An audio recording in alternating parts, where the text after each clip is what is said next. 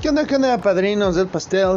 Welcome to the new episodio en esta aplicación que nos acaban de invitar para poder contar unas historias de prospecciones. Eh, bueno, primero de todo, ¿qué, qué es una prospección?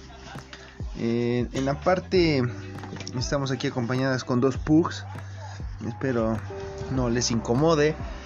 Eh, quiero comentarles que en la parte de, de la prospección eh, es poder tener una visión más detallada de lo que hay en, en, cierta área. Puede ser un edificio, tierra, un terreno o una montaña. Eh, la prospección es la parte donde siempre se revisa. Ya se quiere escapar ahí la pug.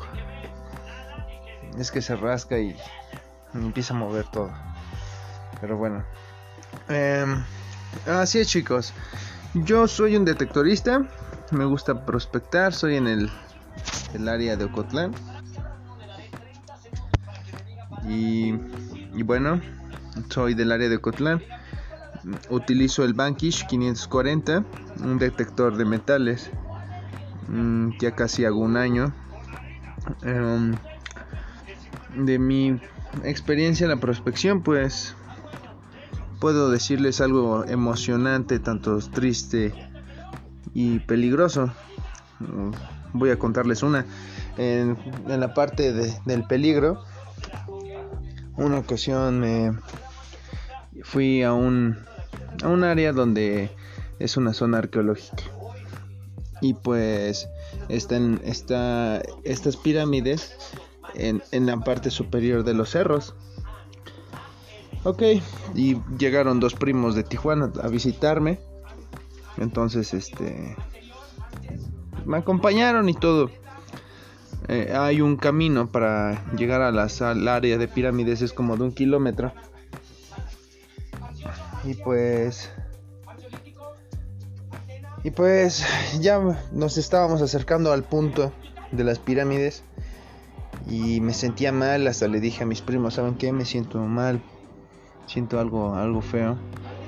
Entonces vamos caminando, nos faltaban como unos 30 metros para, para poder llegar. Y, y pues en una curva salieron tres sujetos, empezaron a disparar al aire. Y entre de ellos tres me fijé que uno tenía un una un rifle. Y las dos las dos personas tenían una armas cortas. Podrían ser una 45 y una 22 me gritaron y yo me puse pálido. Dije no mancha y es verdad eso que ves pedazos de tu vida. Y dispararon dispararon. Entonces, este, pues ya no pudimos hacer nada. Eh, nos amordazaron, bueno, no nos amordazaron, nos tiraron y pues uno de ellos me quitó mis cosas. Saqué un objeto de 21 que era muy grande y pesado. Mm, una hermosa pieza de plata, creo yo. O un similar, ¿no? Pero aún así el objeto era muy sorprendente eh, arte prehispánico, algo de barro. Y pues ya.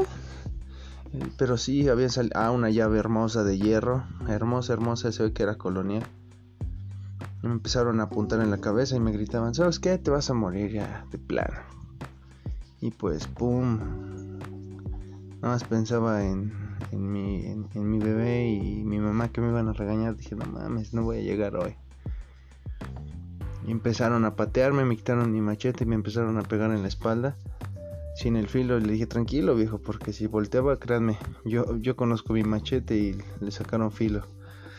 Muy bien. Escuchaba que mientras me pegaban, escuchaba a mis primos que a mi prima le decían, ¿sabes qué? No te vamos a hacer nada, tú tranquilo, nada más que es este güey. Y a mi primo, este, pues espantado igual, le va, quitaron su iPhone y su, su Android de mi prima. un Motorola G8, o sea, llevábamos celulares buenos, a mí un Z, un mi detector que utilizaba y el pointer. Entonces, pues, pues, pues sí, nos pegaron, casi estuvimos al borde estuvimos en la muerte unos segundos. Nada más que se le aloquera la calabaza a este vato, si no nos mandaba al otro mundo, padrinos.